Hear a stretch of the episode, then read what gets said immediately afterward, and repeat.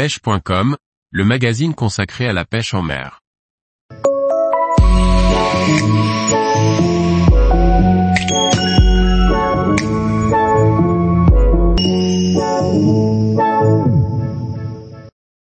Quatre espèces de poissons des eaux françaises, que l'on retrouve aussi au Québec. Par Liquid Fishing.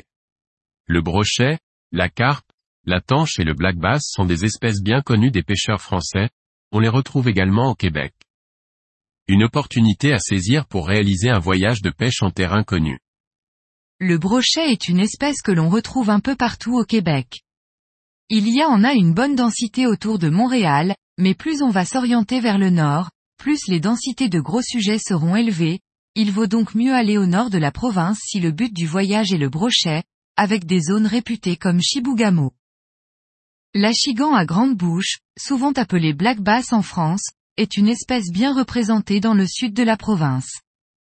C'est sûr que pour une recherche spécifique de l'espèce, des destinations comme la Californie et la Floride sont meilleures.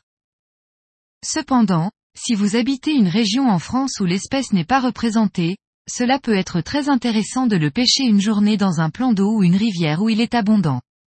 Il peut y avoir de très belles parties de pêche à faire.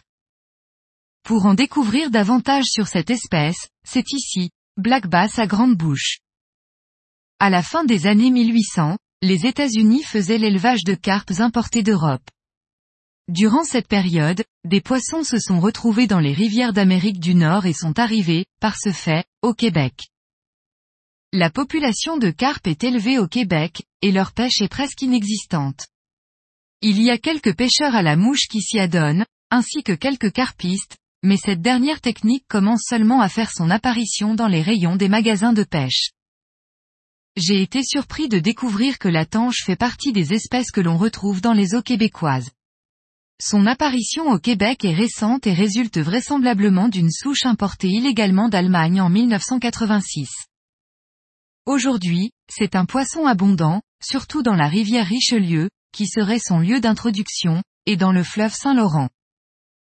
Cependant, la tanche est considérée comme nuisible et il est théoriquement interdit de la remettre à l'eau. Quoi qu'il en soit, son abondance et les tailles qu'elles atteignent ici mériteraient de s'y pencher un peu plus.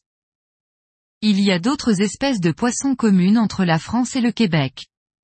Parmi elles, on retrouve la truite fario, appelée truite commune, le christivomère, connu ici sous le nom de truite grise ou encore la perche soleil. Tous les jours, retrouvez l'actualité sur le site pêche.com.